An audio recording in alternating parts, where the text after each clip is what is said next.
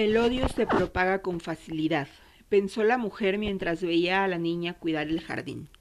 Podaba los nuños que usaría como decoración en el interior de la casona y lo dejaba dentro de un canasto de mimbre que urdió la negra. Detuvo su mirada en el canasto y advirtió que era una analogía perfecta de la relación que tenía la niña con la negra. La primera era la materia, la segunda la ordimbre. El odio no acaba ni siquiera con la muerte, pensó la mujer. Sin embargo, aunque tenía la certeza de que su resentimiento por la niña continuaría después de que muriera, veía en esa posibilidad un atisbo de paz. Conocería la tranquilidad cuando no tuviera que escuchar su voz de niña convirtiéndose en mujer, cuando no tuviera que ver su pelo oscuro brillar bajo el sol y la luna, cuando no tuviera que oler los ñuños que cortaba para decorar la casa de su padre, no quería más la presencia de la niña en su vida, porque cada día que, que, pasaba el odio se acrecentaba junto con su vejez. Así, mientras la niña se convertía en mujer y ganaba vida, ella se convertía en anciana y se acercaba a la muerte. La vida y la muerte viviendo juntas, una odiando a la otra y la otra sin hacer caso del odio. Años atrás, la negra le dijo que era ella la muerte y la niña la vida. Lo cierto es que ella no representaba ninguna pieza en ese tablero. La verdad era otra. La niña era la vida, la negra era la muerte, y ambas jugaban como iguales sobre el tablero. Ella, en cambio, era un ser inferior. No inspiraba respeto ni admiración, ni siquiera envidia, como cuando era joven y su piel era tan firme como la cáscara de una manzana. Lo único que provocaba en sus criados era temor. Se había convertido en la madrastra desencariñada, en la mujer dura y fría que nadie se atreve a mirar. Solo la negra y la niña pasaban a su lado con el mentón erguido y los ojos abiertos, mientras los demás agachaban cabeza y párpados. No sabía cómo lo había logrado, pero la negra era respetada por todos, sin importar raza o clase. La niña cumplió los doce años apenas un par de meses atrás. Era una edad bonita para morir. La mujer pensó que incluso para eso tenía gracia. Maldita niña que ni siquiera en su muerte podía conocer las tinieblas. Había personas que tenían un cordón umbilical con la luz, otras con la oscuridad. A ella le hubiese gustado pertenecer al primer grupo, pero ese espacio ya había sido ocupado por la niña y donde estaba la niña estaba su ausencia. Así, mientras a ella le gustaba azotar a sus esclavos, a la niña le gustaba curarlos. Mientras ella se refugiaba en la soledad de la noche, la niña disfrutaba la compañía del sol. La niña le quitó cualquier posibilidad de ser feliz. Ahora le tocaba perder. Llevaba semanas urdiendo su plan para que todo resultara como lo había pensado. Esta vez no dejaría espacios para errores, y por lo mismo la negra no podía enterarse del método que usaría. Ya conocía perfectamente sus intenciones, pero jamás permitiría que averiguara cómo llevaría a cabo el asesinato de la niña. Si la negra la descubría, estaba segura de que impediría la muerte de la vida, y la vida necesitaba morir. Hacía tiempo que había conseguido cultivar una planta nativa de Europa, pero con posibilidad de crecimiento en Chile. Algunos la llamaban belladona, otros cereza del diablo. Le gustaba sobre todo por la ambigüedad del nombre. A la niña correspondía la belleza, a ella le pertenecía el veneno negro que utiliza la oscuridad. La niña moriría de la mano del diablo, pero al mismo tiempo con la hermosura que siempre la había caracterizado. Miró su rostro en el espejo cuando pensó en esa conclusión. Ya había dejado de contar las líneas que lo cruzaban. Ahora se enfocaba en los cabellos blancos que nacían cada vez más cercanos el uno del otro. Quizás cuando la niña muriera dejaría de mirar su reflejo en el espejo.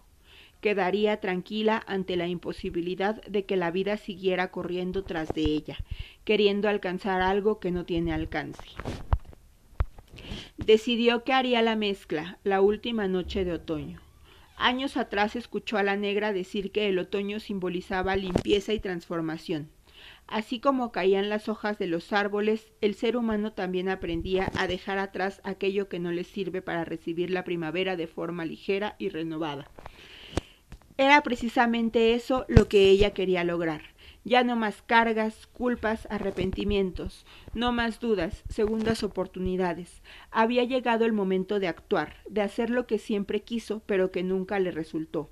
Esta vez nadie ayudaría a la niña. Esta vez su hijastra caería en un sueño eterno. Era una noche sin luna, y afuera las fauces del lobo aguardaban por ella. Esperó que la casa completa durmiera para prender la vela que iluminaría su camino por el jardín. Dejó caer la cera derretida dentro del candelabro y luego apretó con firmeza la base de la vela sobre él. Cuando estuvo lo suficientemente estable, giró despacio la manilla, aunque no pudo evitar que la puerta crujiera. Sabía que la niña no despertaría, su preocupación era la negra. No quería que la viera, ni mucho menos que se enterara del plan que durante tanto tiempo fraguó. Sin embargo, ningún otro sonido le respondió. Al parecer nadie despertó. Con la mano derecha alzó el candelabro a la altura de su pecho, mientras con la izquierda hacía un escudo para que la llama no se apagara. Caminó hasta la puerta de salida más cercana, la abrió suavemente y salió. El frío de la noche la recibió. El viento corría, pero no lo suficiente como para que el fuego se diera aunque sí para colarse entre los pliegues de su vestido largo y vaporoso. Apretó los dientes y fue hacia el fondo del jardín, donde había plantado la cereza del diablo. Estaba en el rincón más húmedo y lúgubre que encontró, lugares que la niña ni la negra jamás visitaban. No fue necesario contar con mucha luz para ver la planta que casi alcanzaba el metro de altura. Se arrodilló cerca de ella y observó sus bayas negras que emanaban el olor de la muerte. Dejó el candelabro a un lado y del escote de su vestido sacó un pañuelo blanco con el cual comenzó a coger vallas, una a una. Con diez tendría más que suficiente. Sería imposible que la niña resistiera esa dosis. Creyó ver una sombra pasar detrás suyo, pero cuando se volteó solo le contestó el murmullo del viento. Cuando hubo terminado de obtener los frutos, tomó el candelabro y emprendió rumbo de vuelta a la casa. Sin que nadie aparentemente lo advirtiera, entró de nuevo a su dormitorio y cerró la puerta con doble llave. Dejó las vallas y el candelabro encima del tocador y luego del primer cajón extrajo un peine de carey con forma de flor y siete dientes largos. Era el peine preferido de la muerta, la madre de la niña. Lo usó hasta pocos días antes de morir y cuando finalmente dejó a su marido, éste lo guardó para él. Era uno de los tantos trofeos que tenía de la muerta, recuerdos que le hicieron imposible olvidar la presencia de la mujer y la hermosura de la niña. Probablemente si el padre estuviera con vida, le habría legado el peine a su hija, pero ella no quería darle esa felicidad, ni tampoco estaba dispuesta a ver la copia de la muerta caminando por los pasillos de la casa con su peine y belleza. El peine pasó años guardado y empolvado en el primer cajón de su tocador, pero había llegado el momento de liberarlo. Con su libertad, ella por fin quedaría libre, a su vez de la niña. Extendió el pañuelo donde estaban apiladas las vallas de belladona sobre el tocador, y con los dientes del peine las aplastó una a una. El borde de carey las rompió fácilmente, hasta empaparse por completo con su líquido oscuro. Cuando ya no quedaban vallas por aplastar, envolvió el peine con el mismo pañuelo y lo guardó dentro del primer cajón. Ahí lo dejó reposar toda la noche para que sus dientes se impregnaran del veneno. A la mañana siguiente sacó el peine una vez más, aunque en esta ocasión no tenía intención de volver a quedarse con él. Se puso sus guantes blancos de encaje y tomó el recuerdo de la muerta. Cruzó la casona hasta llegar al dormitorio de la niña. Llamó a la puerta y su voz dulce y tierna le contestó del otro lado para que entrara. Tomó aire para llenar sus pulmones y con la exhalación giró la manilla. La niña arreglaba una de las flores que decoraban su pieza. Cuando la vio, le sonrió apenas. Ya no era tan ingenua como cuando tenía siete años, y en su mirada se advertía cierta desconfianza. Tengo algo que te pertenece, le dijo sin alinear su voz de tonos melosos que pudieran hacerle sospechar. Un objeto que en realidad perteneció a tu madre. Solo cuando dijo esa última palabra, la niña dejó el florero y se dio media vuelta para mirarla. piel blanca, pelo negro, labios rojos que la persiguen, la miran y la increpan. Ya no más, pensó, ya no más. Abrió la palma de su mano protegida por el guante de encaje y le mostró el peine de Carey. Tu padre lo guardó y me pidió que te lo entregara cuando tuvieras edad suficiente. Ese día ya llegó, le dijo con el brazo extendido para que la niña lo recibiera. Y lo hizo. Lo tomó entre sus dedos temblorosos y los ojos aguados. Lo miró con detenimiento como si estuviera frente a la muerta y no frente a un peine viejo y lleno de veneno. Entonces lo llevó a su boca, cerró los ojos y lo besó.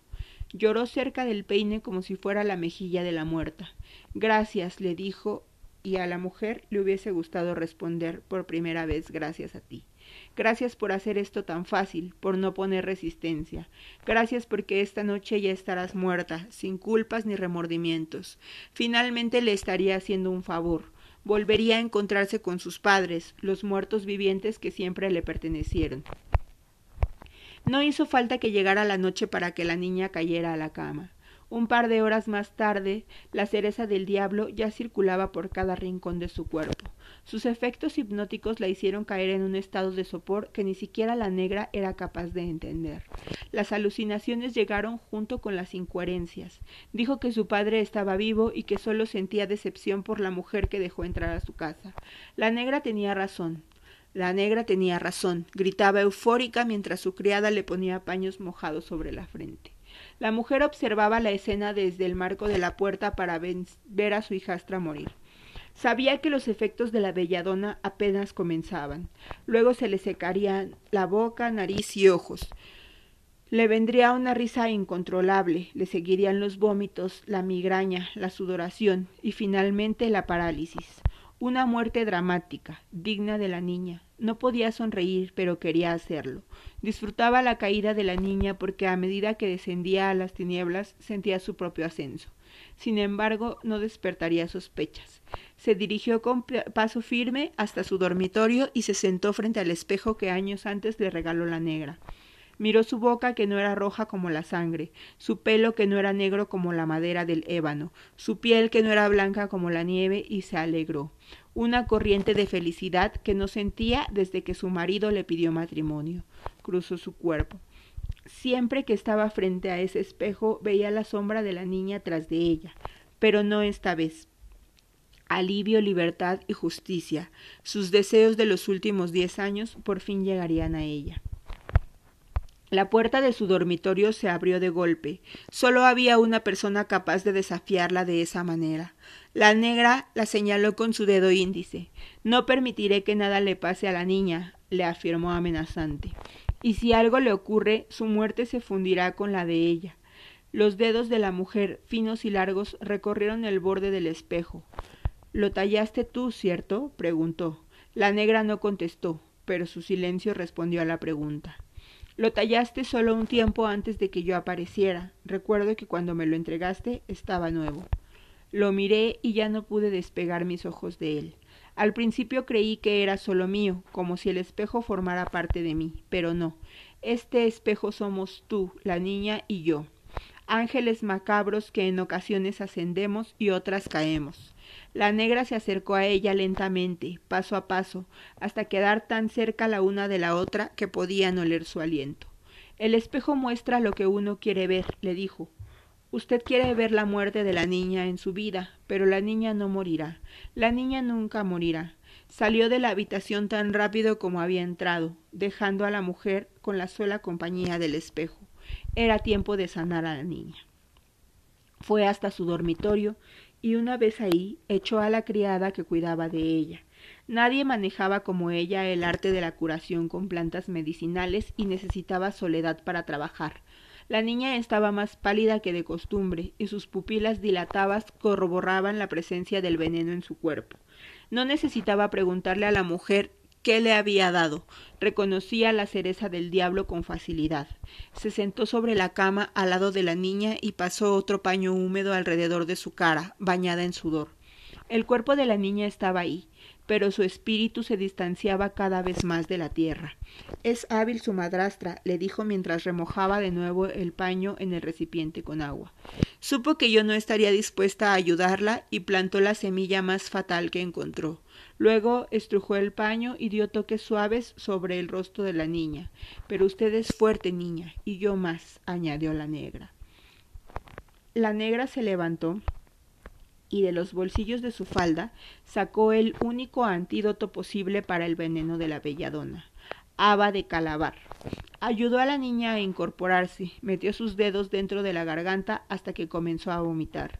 Necesitaba que tuviera el estómago vacío para darle el antídoto y que de esta manera surtiera efecto.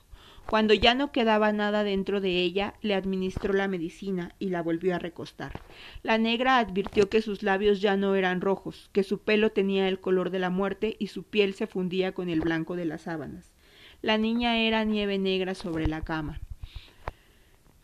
Antes de que fueras concebida, ya esperaba por ti. Desde que nací esperaba por ti, porque la oscuridad necesita de la luz, así como la muerte necesita de la vida. Vuelve a mí, nieve negra, vuelve a mí.